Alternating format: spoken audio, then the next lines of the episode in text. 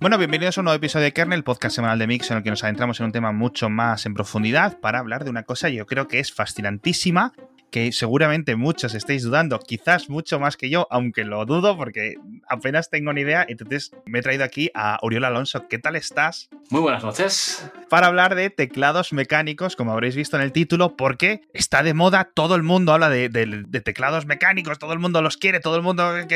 pero Oye, que, la primera pregunta, que muchas veces lo digo, la primera pregunta en la frente, ¿qué es un teclado mecánico? Vale, un teclado mecánico básicamente, como os imagináis, es un, teclado para utilizar en, una computadora, un ordenador. Y la diferencia principal con respecto a un teclado como podría ser de membrana es que funciona mediante algún tipo de interruptor. Hay una infinidad enorme de variedades. Ajá. Estos interruptores, bueno, por norma general, pues se componen de algún tipo de combinación de piezas de plástico, metálicas, muelles, y al final hay un poquito el tema de mecánico, ¿no? Eh, como contrapartida, por ejemplo, ahora últimamente hay algunos modelos de teclado también que incorporan sensores ópticos y como de infrarrojos. Ajá. Y en ese caso lo haríamos de interruptores ópticos, que es también una moda que poquito a poquito también va ganando terreno. Qué bueno. Para que veáis un poquito la variedad. Mm. Qué bueno. Y Uriol, que se me olvidó decirlo, pero como habréis visto por su primera respuesta, pues es un experto en teclados mecánicos. Él los monta, los programa, los, los, los hace, ¿no? Eh, a nivel personalizado. Eres un artista, un artesano de los teclados mecánicos. De hecho, tiene un Twitch en el que podéis ver cómo él los monta en directo y hace cosas fascinantísimas. Vamos a dejar enlace de todo en las notas del episodio. Pero es que a mí este tema me fascina, porque de los teclados mecánicos solo sé que todos mis amigos tienen uno o quieren uno, pero claro, la, gran barrera es el precio. Oye, pero ¿por qué son tan caros, tío? Mm, depende, depende. A ver, generalmente sí que es verdad que hay fabricantes que realmente ponen precio caro por el hecho de que es mecánico y, lo ven como algo de, calidad más, más, más, elevado, ¿no? Que realmente lo es, es el caso. Pero yo diría que, por ejemplo, en el, en el caso de los teclados gamer también es un poquito que a lo largo de los años ha habido este mismo precio de unos 150 orientativamente para teclados así, para gaming, digamos, de marcas más conocidas, y se han ido un poco manteniendo así. De todos modos, hay opciones más asequibles, ah, no tienen por qué ser tan, tan, tan caros. Sí que es cierto que no recomiendo por lo general teclados extremadamente baratos, en plan 30 euros, cosas así, porque creo que sale un poquillo el tiro por la culata pero hay opciones por menos de 100 euros que también están bastante bien e incluso siempre queda la opción de visitar el trastero y ver si se encuentra alguna cosilla por ahí vintage, ¿no? De verdad, de verdad te lo digo, ¿eh? hay, gente que tiene auténticas joyas y no lo sabe. Y no sé, mm, sí que es verdad que en algunos casos eh, los interruptores, un poquito todo lo que tengan, eh, también influyen en el precio, por yo que sé, interruptores silenciosos o diseños más atrevidos, cajas de aluminio anodizado, no sé, hay un poquito de todo, ¿no? Un poquito de influye, pero sí que es verdad que, por ejemplo, en el caso de los teclados gamer de normal, ya te digo, 150 euros te los gastas fácil, sin darte ni cuenta además. Claro. ¿Y qué aporta? Porque yo cuando pregunto me dicen, no, es que la experiencia en mi dedo y cuando tecleo es más cómodo y no sé qué. Y a mí eso me suena un poco a chufa, que luego seguro que, a lo mejor yo me, cuando me compre uno bueno, porque acabaré cayendo, como todos hemos ido cayendo en, este, no sé si decirlo, en esta secta o en esta nueva tendencia, ¿no? Sí, sí, sí, No, no, no. Las cosas como son. Luego, luego me pasará, ¿no? Como el, converso y luego no que revolver y todo me parecerá una chusta y no sé qué. Entonces eso... suele pasar, suele pasar. ¿Qué aporta? ¿Qué, ¿Qué, diferencia hay entre un teclado así y el típico teclado que te viene con un ordenador que te compras en, el corte inglés o de 10 euros de Amazon? Bueno, a ver, varias cosas. La primera, yo diría que el, tema de la sensación, ¿no? Eh, son muy agradables de usar, son muy cómodos. Todos hemos sufrido el típico teclado de oficina de membrana, muy sucia, que con el paso de los años, que rasca por todas partes, teclas que se enganchan, no sé, lo típico, ¿no? Sí, sí, sí. Entonces, sí que es cierto que la gran mayoría pues funcionan, digo, con una suavidad que, impresiona. Hay gente que también que le encanta la acústica, eh, no sé, hay mil factores. Ahí es un poquito, al final es todo preferencia, ¿eh? también te digo, porque hay teclados de membrana que funcionan estupendamente bien, pero al final es un poquito lo que quiera cada uno, ¿no? Y ya te digo, el tema de los teclados mecánicos en España creo que está súper poco explorado, incluso a nivel de interruptores, porque hay una variedad enorme, pero mucho más grande de lo que la gente se imagina. Te hablo de, sin exagerarte, decenas diferentes de interruptores y por no decir centenares casi ya. O sea, es una barbaridad. Porque eso, eso yo sé que hay, en plan, las, eh, a ver, no sé si estoy recordando, las cherry, las blue, las brown, las no sé. Y yo me pierdo, porque cuando empiezo a meterme ahí en los foros y leer vuestros tweets y tal, digo yo, ¿en qué idioma está hablando esta gente? Entonces, yo solo sé que, por ejemplo, eh, algunos compañeros míos dicen, eh, joder, ahora mi compañero de oficina se ha pillado un mecánico y, es que ya no podemos ni, ni, oírnos pensar, porque clac, clac, clac, clac, clac, clac, ¿no? Imagínate una oficina de programadores, todos con teclado mecánico, pues parece eso, madre mía, una, una carretera en construcción. Totalmente. ¿Qué tipo de mecanismos hay? ¿Qué, ¿Qué, recomendaciones? ¿Cómo puedes orientar? ¿Qué términos hay para que la gente luego vaya a una tienda y diga, oye, pues eh, intentar explorar por aquí, para mirar en Google? Danos unas indicaciones de, de diferentes tipos. Vale, a ver, empezando por los interruptores. Lo primero de todo, los que, los que utilizamos a día de hoy generalmente están basados en la patente que hizo Cherry en su día de Cherry MX. Antes de Cherry MX, Cherry había hecho también otros tipos de interruptores, Ajá. pero MX, digamos que los catapultó bien arriba durante bastante tiempo. Bueno, y a día de hoy, aunque la patente creo que ya no está vigente, es como que les debemos muchísimo porque toda la gama de interruptores que usamos a día de hoy están literalmente basados en el diseño de Cherry MX principalmente. Hay otros tipos, pero hoy en día, ya te digo, casi todo el mundo utiliza algún tipo de interruptor basado en ese diseño. Entonces, eh, hay tres tipos principales de interruptor, ¿de acuerdo? Tenemos eh, los famosos switches clicky, lo que comentabas antes, la oficina que suena a que estuviera aquí montando una carretera, pues casi seguro serían esos. Tienen eh, un sonido click característico, ¿no? Click, click, click con un mecanismo interno que es el que hace el sonidito. O sea, aparte de lo que es la actuación, aparte de eso, pues también está el tema del mecanismo que hace el click como tal, ¿de acuerdo? Luego a continuación tendríamos eh, los interruptores táctiles, tanto, los clicky como los táctiles tienen feedback. ¿Qué significa feedback? Que a lo largo de su recorrido hay un punto en el que notamos cierta resistencia, oposición a nuestra a la fuerza que estamos ejerciendo, ¿no? Como que algo traba ahí, ¿no? Como que hay un pequeño tactile bump que le llaman en inglés, o sea, es como el evento táctil, la, obstrucción, la pequeña resistencia esta, ¿de acuerdo? ¿Y por qué digo esto? Porque el tercer grupo serían los lineales, que tienen la ausencia completa de, este tipo de feedback. O sea, bajan completamente suave de inicio a final de recorrido, que tocas fondo ya, porque no hay más recorrido que, que, apretar, y son pura mantequilla, vamos. O sea, bajan suave de inicio a fin. Claro, si hay gente que no le gusta esto porque no les da esa sensación de cuando se activa el interruptor, no saben cuándo se activa. Solo saben que aporrean y llegan hasta el final del recorrido y es como que ya muy bien, pero ¿por qué la letra sale tan, tan pronto? O no, no sé, se lían. Entonces, yo generalmente para trabajar recomendaría táctiles, considero que te dan una sensación de que estás haciendo trabajo y que estás ahí currando. Y los click realmente no, porque ya te digo, yo hice el experimento social de llevarlos a la oficina, no salió bien.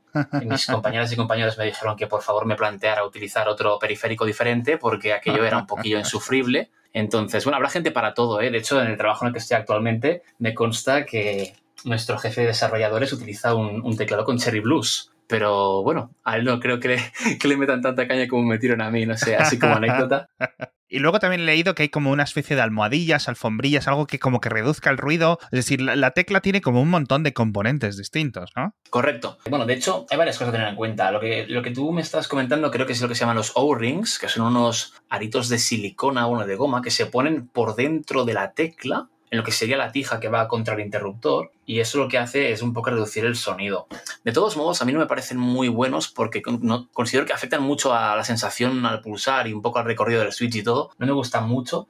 A la gente que realmente busque algo, o sea, la gente que busque algo silencioso les diría o dos opciones, o pillar interruptores silenciosos o, o, plantearse ya tirar algo más rollo membrana. Si quieren un interruptor muy curioso que no se conoce prácticamente, o sea, aquí en España prácticamente nadie sabe cuál es, hay unos interruptores que son electrocapacitivos, que es una historia muy rara. O sea, básicamente, para que te lo imagines, es una placa base con ciertas zonas en las que hay corriente, ¿de acuerdo? Unos muelles en forma cónica puestos justamente en estos spots, en estos sitios. Sobre estos muelles se aplican unas membranas, que son membranas como tal. Encima de estas membranas, unas tijas a modo de, pues, de, de actuación para que aprieten la membrana y el muelle y todo y justo encima de las tijas ya montas la tecla. O sea, es un combo, ya te digo, esperpéntico de, de componentes. Son bastante caros, se llaman Topre. Topre, son tecnología japonesa del grupo PFU Fujitsu. Madre mía. Y son muy, muy, muy guapos, la verdad. Son táctiles, pero lo justo para que sea súper agradable de utilizar. Y son bastante silenciosos, suenan parecido a un teclado de membrana. De hecho, hay gente que los categoriza como teclado de membrana. Yo, como soy relativamente fan, diré que tienen algo más de encanto con un teclado de membrana tradicional, pero sí que es verdad que la membrana forma parte ¿no? de, de la estructura, por decirlo así hay muchísimas opciones, ¿eh? ya te digo, hay mil maneras de, hacer que un teclado suene mejor. O sea, hay de todo. Sí. Y bueno, eh, todo esto que se vende ya hechos, que podéis comprar, que hay un montón de empresas, más, menos grandes, más, menos importantes, etcétera, pero tú los haces personalizados. Es decir, los oyentes podéis ir a Auriol y decirle, hazme este teclado de este tipo para la gente que ya sepáis lo que queréis y él os lo hace, tal, etcétera. Pero si no, entiendo que también les puedes guiar, decir, pues mira, te recomiendo tal, te recomiendo tal, etcétera. Entonces tú primero, o sea, esto de los teclados personalizados, porque claro, los diseños pasados por su Instagram, por el Instagram de Uriol, es increíble, son súper guapos, que yo creo que es el principal atractivo que entran por los ojos. y, dices tú, jo, quiero este teclado, quiero este teclado tan guay, con estos colores, cada fila de un degradado, no sé qué, unos diseños absolutamente demenciales y, e increíbles. Entonces, tú esto de los teclados hmm. personalizados, ¿cómo te metiste a hacer? ¿Cómo dices, oye, me voy a dedicar a esto? Vale, eh, yo llevo, bueno, lleva tiempo eh, compitiendo en videojuegos, años atrás, ¿de acuerdo? Y bueno, era el típico que siempre quería tener pues los teclados más modernos, ¿no? Pero yo era el típico que se gastaba la pasta en periféricos, que si ratones, que si teclados. Y con esto, bueno, iba comprando teclados gamer, lo típico, martaba de uno, lo metía en Wallapop o yo qué sé, me pillaba otro y así sucesivamente, ¿no? ¿Qué pasa? Que llega un punto en el que dices, voy a profundizar un poco en esto porque todos los teclados son como muy parecidos, pero quiero algo más, quiero algo, no sé, algo más satisfactorio. ¿no? Ya, ya, lo tengo un poco visto todo esto. Y bueno, busqué por internet, puse Mechanical Keyboards, ¿no? En plan, a ver, a ver qué pasa, ¿no? A ver qué hay por ahí. Es cuando descubrí el Reddit de Mechanical Keyboards y caí en el, caí en el agujero profundo de, de los teclados estos. Y bueno, ya llevo dos años montando este tipo de cacharros, y la verdad es que ha sido todo un descubrimiento. O sea, yo estoy contentísimo y de alguna forma también intento trasladar toda, toda esta alegría, toda esta satisfacción y un poco toda la aventura a la gente, a ver, a ver si a ver si puedo ayudar a la gente a descubrir todo este hobby. También mm, comentar que creo que a raíz de que, bueno, todos conoceréis a, youtuber Alex del Capo, youtuber streamer, es bastante conocido, la verdad. Eh, él, eh, de hecho, pidió un teclado a un hombre estadounidense que se llama Nathan Kim, conocido en Twitch como Taeha Types.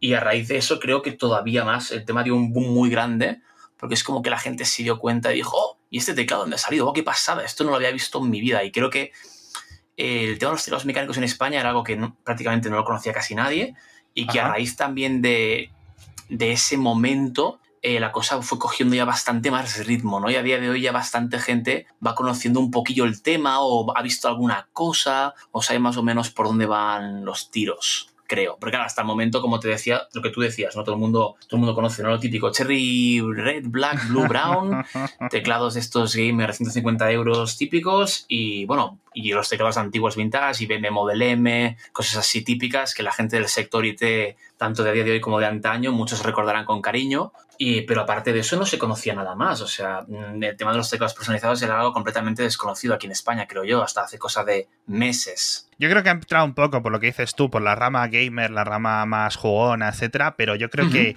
se están popularizando incluso para gente de oficina, eh, gente que a lo mejor tiene un ordenador que eso sí, lo, juega un poco, pero lo quiere para su navegación, para una escritura leve, tampoco es que le vaya a sacar un súper provecho, pero quiere que su teclado, uno, tenga una pinta espectacular y el poco rato que esté con él, porque al final la mayor parte del tiempo seguimos estando en nuestros móviles, etcétera, y ahí no hay teclado mecánico que valga. Teclado mecánico que valga, claro, pues eh, al final es lo que hay. Entonces, claro, esto es súper interesante y yo veo dentro de tu Instagram y dentro de un montón de las cosas que haces y de lo que se puede comprar y tal, veo teclados eh, súper pequeños, o sea, y, diferentes configuraciones de teclas y otros.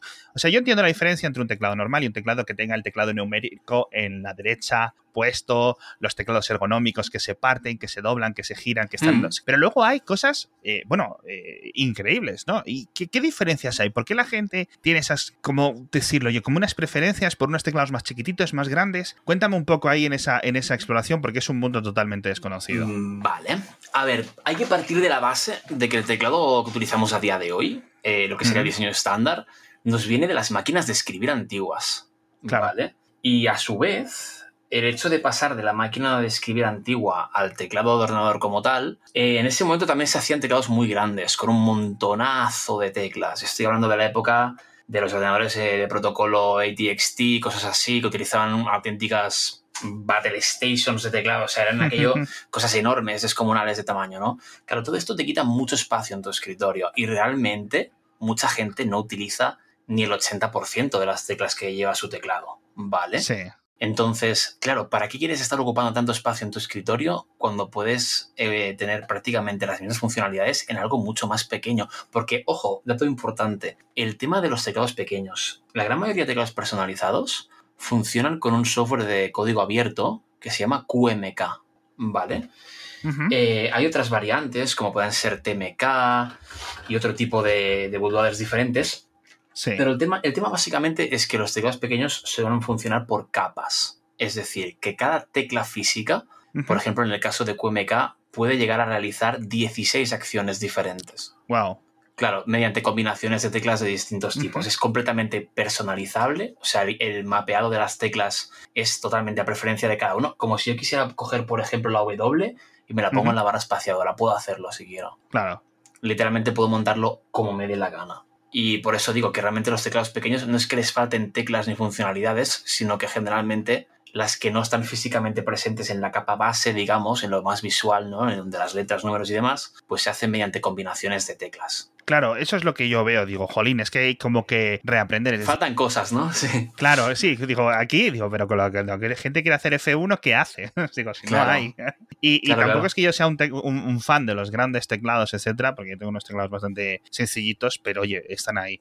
En fin, por cierto, hablando de electricidad, macho, tengo un patrocinador que te lo voy a hilar, macho, como si fuera la hilandera mejor del reino. Nuestro patrocinador de esta semana es Total Energies. Yo no sé qué compañía de electricidad tienes, pero es imposible que sea tan buena como Total Energies. Ya sabes que no todas las energéticas son iguales y en Total Energies te ofrecen la luz y el gas, ojito, las dos cosas, más baratos y además tiene una atención al cliente súper cercana con gente que te entiende, gente que te respeta y un teléfono de atención al cliente gratuito. Esto ya es muchísimo más de lo que te dan la mayoría. Es una nueva forma de hacer las cosas, lo que ofrece Total Energies, no tienen permanencia, los precios son claros, no hay sorpresas a final de mes, puedes ver una calculadora en su web en totalenergies.es cuánto sería tu nuevo consumo, es decir, pones ahí la cifra, está el CUPS, que te sale en tus facturas de, que te llegan todos los meses, lo pones eso en la web y te dicen, bueno, con esta casa, con estos consumos, no sé qué, tu factura con este actual que tienes es X y con nosotros es Y te van a convencer, de verdad. Puedes hacerlo, esta calculadora vas a tardar segundos en saber cuánto vas a empezar a ahorrar. Además, tenéis un 10% de descuento extra en el precio de tu factura a los nuevos que os estéis apuntando ahora, tanto eh, para reducir el, el precio de vuestra factura de la luz y el gas y bueno, obviamente también pues un compromiso de que una garantía de origen 100% renovable, que me parece un moco de pavo con la que está cayendo. Así que pásate a totalenergies.es muy recomendada. Os voy a dejar el enlace a la web y a su teléfono para que eh, lo miréis, porque visto cómo está la cosa, haríais bien en, mirar cada vez más, más alternativas y Total Energies me parece una increíblemente buena. Entonces, sobre esto, claro, yo veo que hay, y que muchos de los oyentes seguramente tengan, pues les gusta que el retroceso sea más grande, o sea, chiquitito, el enter sea de una forma o del otro, ¿no?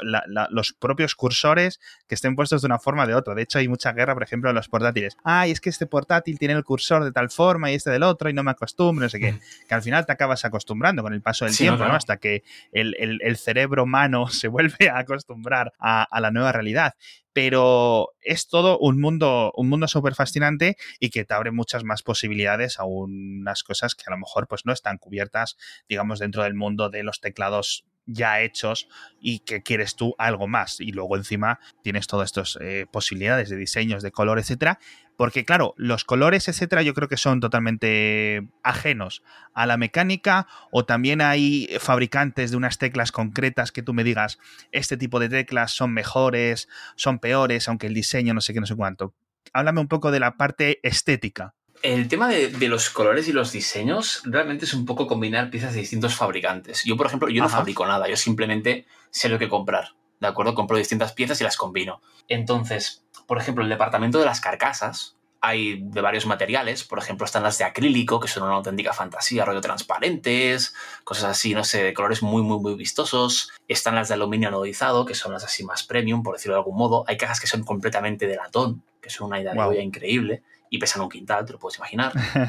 Eh, no sé, hay de muchos materiales diferentes. Lo más típico en el mundo de los teclados personalizados a día de hoy diría que es entre el acrílico y el aluminio, es lo que la gente suele, suele elegir. El acrílico evidentemente es más barato, por norma general no siempre, hay cajas muy, muy exclusivas, pero generalmente es más barato. El aluminio pues es un material que queda súper bien, no es que sea especialmente pesado, pero anodizado de colores queda increíble, es una pasada.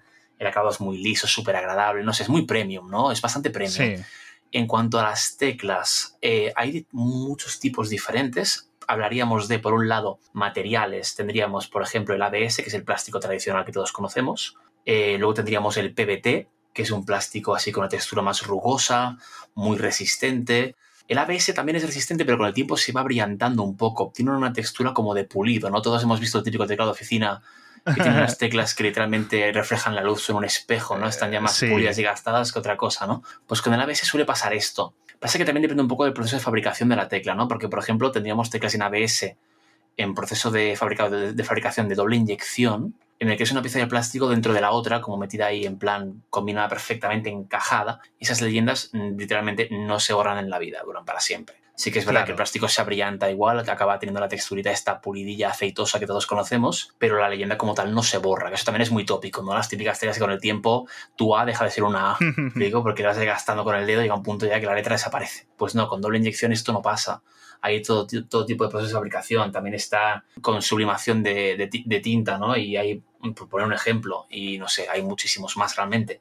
Tampoco quiero alargarme mucho en esto. Em, en cuanto a perfiles, hay perfiles diferentes de tecla. Todos recordamos las típicas teclas antiguas, por ejemplo, de teclados de Commodore 64, ¿no? Y cosas así que eran auténticos mazacotes de plástico muy altos, Con, la, con la típica estética mítica retro, ¿no? Eh, a día de hoy esas teclas se siguen utilizando y a la gente le encantan en el tema de los customs, o sea, muchísima gente que utiliza este tipo de teclas. Eh, ese perfil, por ejemplo, se suele conocer como SA. Hay variantes, ¿de acuerdo?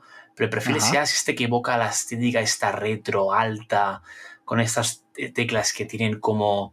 Son como cóncavas, ¿no? Tienen aquí como... Tienen como una especie de... No sé cómo decirlo, tiene una forma que te acomoda los dedos al teclear, ¿no? Es, como que se hunden un poquito, te hacen así un poquito la cunita, ¿no? Es curioso y tiene una estética muy característica retro, con tipografías muy grandes, centradas, son unos mazacotes de plástico enormes. Tenemos luego, yo qué sé, teclas DSA también, que son muy bajas y son completamente uniformes, todas de la misma altura exacta, sin ningún tipo de inclinación de una fila a otra. Porque si tú pones un teclado de perfil, generalmente verás que tiene una curvita en las teclas, ¿no? que algunas son más altas que otras, y tienen cierta curva para de algún modo ergonómicamente acomodar la mano, los dedos y que sean más cómodos de usar. ¿no? Pues DSA, justamente el perfil DSA no tiene esta curva, ¿no? son completamente uniformes, planas. Es bastante curioso de ver. A lo Apple Magic Keyboard, ¿no? que también, por decirlo de alguna forma, pero más altas, evidentemente. Pero por poner un ejemplo, yo que sé, tenemos el perfil Cherry, que es el típico clásico que va a la mar de bien. El OEM, que son todas las teclas chinas de AliExpress y demás, muchas vienen en ese perfil, que es un poquito más alto. CAD, no sé, muchísimos. Tampoco quiero, ya te digo, estar mucho en esto porque hay una gran variedad de perfiles de tecla diferentes. Sí. Así que básicamente estaremos hablando de esto, ¿no? Por un lado, los materiales, el proceso de fabricación, el perfil de la tecla, el grosor, porque evidentemente los teclados comerciales baratos traen teclas que el grosor es ínfimo, literalmente hablamos de un milímetro con suerte. En las teclas así más de gama alta, el grosor habitual suele ser milímetro y medio, dos milímetros, incluso en algunos casos más, son teclas bastante más gruesas, también afectan al sonido del teclado, la durabilidad tampoco es la misma, o sea, una tecla de estas de teclado comercial muy finita, con que recibo un teclado, un golpe o algo, y he visto algunos teclados con teclas rotas literalmente, y es por eso, para recibir un golpe y tal, y que el plástico es muy finito, distintas mm, calidades, ¿no? Es, un mundo completamente fascinante porque es que hay combinaciones casi infinitas. Y una de estas cosas buenas de tener, ya no uno personalizado como los que haces tú, sino también un poco de los mecánicos tradicionales, es que tú puedes, eso, ir comprando y de vez en cuando se te gasta una tecla, la cambias rápidamente, porque si, por ejemplo, en mi teclado Logitech que tengo aquí, que es no es vintage, pero es uno de desde hace 10 años, que es que me ha salido muy bueno y soy muy fan. claro, es que tiene su cargador solar, porque no necesita pilas y un montón de cosas. Entonces yo no lo cambio por nada del mundo, este teclado, hasta que... eso es práctico, eso es práctico. Y es algo que no se encuentra, no se encuentra fácilmente. El día que se me casque el, F2 o la J o lo que sea, tengo que tirar el teclado entero porque es que queda inútil. Y esto con los teclados mecánicos no pasa, tú simplemente vuelves a comprar eh, otra tecla por suelta, ¿no? Y, ya está, ¿verdad? Sí, se pueden, se pueden desoldar los interruptores en caso de fallo, puedes soldar otro, Sí que es cierto que soldar y desoldar, evidentemente, hay que tener un poquito de idea, porque claro, tiene sus riesgos, ¿no? Para la placa base del teclado como tal. Pero realmente sí, se pueden cambiar interruptores sin problema. De hecho, mucha gente se compra el típico teclado de estos gamer sí. y dice, uy, por la aventura, quiero probar de cambiarle algo. Y cogen y se pillan ahí la, pillan el soldador, empiezan a soldar el teclado, le cambian los interruptores y para adelante, sigue funcionando. Con cariño y con cuidado siempre, y sin forzar nada, pero poder se puede. O sea, es, es eso echarle ganas. Entonces, ahora nos has explicado todo cómo funciona las diferentes variedades, pero yo creo que te mojes un poco, que nos des unas recomendaciones. Te voy a intentar dar unas guías para eh, ponerte algunos límites o para decirte a ver qué tipo de recomendaciones. Si alguien dice, no me quiero gastar más de 100 euros, ¿por dónde vamos? Yo recomendaría quizás, bueno, varias opciones. Una de ellas es el, una marca que se llama Magic Force, que es un fabricante llamado Kisan, Q-I-S-A-N se pueden encontrar en Amazon por unos 65 euros, creo. Es un teclado relativamente compacto, bastante compactillo de hecho. La calidad de fabricación no desmerece para nada, está bastante bien y me parece interesante. Luego, siguiendo esta, esta línea, ya nos iríamos bastante cerca de los 100. Es que fíjate lo que te decía antes, ¿eh? que teclados de, por ejemplo, menos de 50 me cuesta recomendar. Es más, si tuviera que recomendar, y esto es, bastante curioso, diría de ir a por uno de membrana. Concretamente, si no recuerdo mal, diré que el nombre es el SK es de la marca Dell, el SK8115. Es un clásico, se ha visto en un montón de oficinas. Y es un teclado al que yo lo tengo bastante aprecio porque lo tuve una vez en, una empresa en la que estuve trabajando. Y para ser membrana, la verdad es que iba bastante bien y la sensación de pulsación era bastante agradable. Y lo puedes encontrar en Wallapop por 5 euros. O sea, es que de verdad, eh, quien quiera un teclado no tenga donde, no sé dónde se va a copiar, USB va perfecto. O sea, es que no le, puedes pedir nada más. Eh, pero por menos de 50, lo que digo, yo no me metería mucho en ese terreno porque considero que todo lo que hay es bastante, bastante. Eh, o sea, es funcional. No diré yo que no, ¿vale? Funcional. Pero ¿hasta cuándo te va a durar? O me, empieza, me empieza a fallar este interruptor, hace cosas raras. Claro, es que, a ver, 50 euros. Tampoco te puedes esperar aquí una grandísima cosa. Claro. Cuando, yo qué sé, el precio de un teclado mecánico, yo creo que fácilmente ronda los 100, 100 y poco como mínimo para un teclado en plan, yo qué sé. Típico, típico teclado incluso de oficina, ¿eh? Porque, por ejemplo, yo bueno, siguiendo un poco el, Perdón, sigamos por el baremo que me decías tú de menos de 100 euros, que yo me estoy yendo para arriba. Eh, por menos de 100 euros también está la opción de montar un teclado que es gamer, pero tiene una peculiaridad y es que se pueden cambiar los interruptores sin necesidad de soldar. Anda. Esto se llama Hot Swap y es bastante interesante. Y estoy hablando de un teclado de la marca Glorious. Concretamente se llama, el nombre es largo, eh, agárrate. Glorious Modular Mechanical Keyboard, GMMK. Es un teclado que se puede comprar, por ejemplo, en Coolmod, que es una tienda de aquí de España, que lo distribuyen. El teclado en sí sale por unos 80 euros. Pero tiene trampa. Viene sin interruptores y sin teclas. Ojo al dato. Pero te puedes comprar unos interruptores por AliExpress a granel que te cuestan 15 euros que son muy buenos, increíbles. Y luego las teclas, lo que quieras poner. Puedes intentar reciclar, si tienes algún teclado mecánico por casa, intentar reciclar las teclas. O puedes comprar algunas por, no sé, como mucho te diría. A ver, tengo unas teclas en español que las recomiendo bastante, que las tengo bastante fichadas, que cuestan creo que son 30 euros. Vale, si me estoy diciendo de los 100 euros que te comentaba. Pero si tienes algún teclado por casa que puedes reaprovechar las teclas y le pones esos interruptores de 15 euretes, acabas con un teclado cojonudo. Y como te digo, infalible, porque si le falla un interruptor es que le pones otro. No hace falta ni cogerle soldador. Coges una pinza y lo sacas y lo pones. Va a presión. Sí. O sea, es muy simple realmente. Y claro, esto es mucho mejor comprar un teclado de estos gamer que te pete algo y decir, oye, ¿y ahora qué hago? Eh, claro, hay gente que es manitas y se atreve, pero la gran mayoría de gente dice, pues nada, tocará comprar otro teclado. es como, ¿qué hacemos con eso? Exacto. Y si, por ejemplo, te ha tocado el euromillón a un oyente y dice, mira, no tengo límite de presupuesto, Euriol, recomiéndame lo mejor de lo mejor. ¿Qué es lo que digas tú?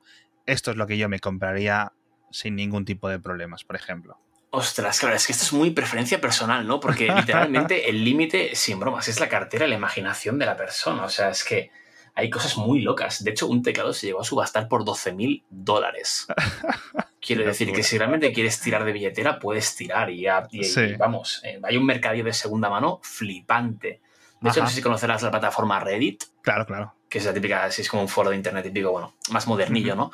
Pues hay, un, hay un subreddit que se llama Mech Market, que es literalmente el mercadillo de la comunidad de teclados mecánicos internacional. Y entran posts cada minuto, o vamos, no te exagero, o sea, es no parar de publicaciones.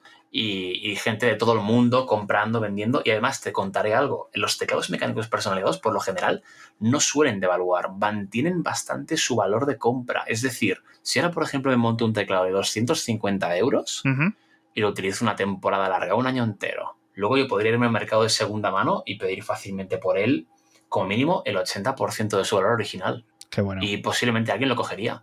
Porque como te digo, esos teclados no acusan tanto el paso del tiempo para desgaste. Si se mantienen con cariño, obviamente. Hay gente que no los aprecia.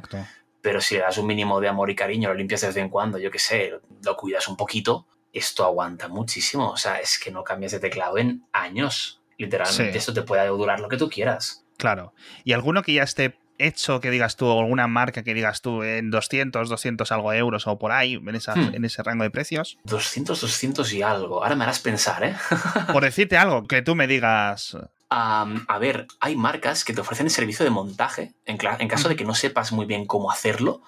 Por ejemplo, hay una tienda online que es bastante conocida que es KBD Fans. Ajá con B de barco, cabe de fans. Y en esa página hay distintos modelos de teclado con sus cajas de aluminio y todo bastante chulos y tiene servicio de montaje. Es decir, que si no, si no te atreves, sí. Mm, siempre puedes pedir que alguien te lo monte. Y el precio orientativamente, a ver si visto que hay aduanas aparte y tal, pues estarían rondando lo que comentabas, ¿no? 250, 300, algo así. Son teclados. O sea, es gracioso, ¿no? Porque serían como entry level pero la calidad es muy superior a lo que la gente conoce por un teclado habitual. O sea, es que no tiene nada que ver, juega en otra liga. Eso es. Y, son teclados muy, muy, muy buenos. Por ejemplo, eh, como, como curiosidad también, para la gente que trabaja en oficinas y tal y quiera algo bueno sin complicarse mucho la vida, hay una marca que a día de hoy no, hay, no es que haya mucho stock, bueno, dos marcas de hecho. Eh, por un lado, Leopold, que es una marca de teclados completamente sobrios, sin LEDs, sin tonterías, pero la calidad de fabricación es muy buena y para, uso de ofimática, incluso para jugar y competir, son una barbaridad de buenos. O sea, ese de teclado que tú no dirías que es tan bueno hasta que lo pruebas. Porque por estética parece un teclado de oficina más, pero a la que lo pones los dedos encima, alucinas. O sea, es increíble. Y también, por ejemplo, Barmilo. Barmilo y Leopold son primos hermanos, o sea, es prácticamente el mismo fabricante. De hecho, creo que compartían la misma fábrica hasta hace cosa de poco tiempo, que la cosa se separó un poquillo. Y también son increíbles. Y tienen un configurador, se pueden pedir en español. Creo que, por ejemplo, también me suena que Coolmod los importa a España. Me suena que tienen algo de Barmilo ahora mismo en stock y también son teclados muy, muy buenos, prefabricados y la calidad es muy decente para lo que, para lo que es. O sea, yo antes, antes de comprarme el típico teclado de, yo qué sé, de marcas gamer y tal, yo personalmente me iría directamente a Leopold, porque considero que la calidad de construcción es tan buena que merece la pena el hecho de prescindir de LEDs y otros temas para tener puramente calidad de construcción. Claro. Que no es que las marcas sean tan horribles, simplemente que considero que hacen las cosas con bastante cariño y mimo y oye, se nota la verdad. Yo creo que al final eso es algo que trasciende las industrias, ¿no? Al final es una cosa que es una verdad absoluta en, todas partes, ¿no? En coches, en ordenadores, en procesadores, en todo acaba siendo verdad. Y de todas formas, al final, mi recomendación es ir y de pedirle, porque, oye, tú estarás encantado de cualquier oyente que llegue y diga, oye, mira, dame presupuesto, quiero esto, esto, recomiéndame tal, y me lo montas y además eh, a lo mejor puedes ver cómo te lo monta. Sí, claro. En, Twitch en directo y puedes ver eh, que le pone cariño, que lo pone, que lo hace de verdad con una calidad y, te está dando un teclado que se adapte a tus necesidades específicas y no tienes que tirarte un montón de noches, que es a mí lo que me ha pasado intentando eh, enterarme un poco del, de, de qué van los teclados mecánicos y digo, pero si es que al final estoy más confuso que antes de empezar. Entonces, contactad con él. Vamos a dejar enlaces a tu Instagram, a tu Twitch, a tu Twitter, a todo, para que la gente diga, oye, mira, quiero un teclado mecánico, quiero un buen teclado mecánico, me has convencido, montame algo, montame algo bueno.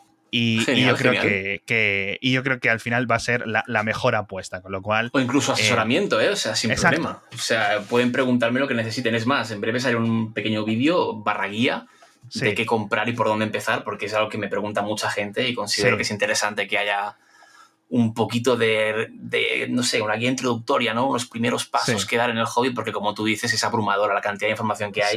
Es una locura y es normal que la gente se sienta completamente perdida, ¿no? Eso es. Pues eh, esa sería mi gran recomendación, de verdad. Echadle un vistazo a todo lo que hace, todo lo que os puede ayudar y todo lo que puede hacer por vosotros Uriol, porque a mí, por lo menos, yo he salido ya mucho más enterado del mundillo en estos 20 minutos, 30 minutos de evangelización. Muchísimas gracias, de verdad, por estar con nosotros, por contárnoslo, por explicárnoslo. A vosotros. Y como todos eso, pues ya sabéis, como todas las semanas, pues nos vemos en el próximo episodio de Kernel.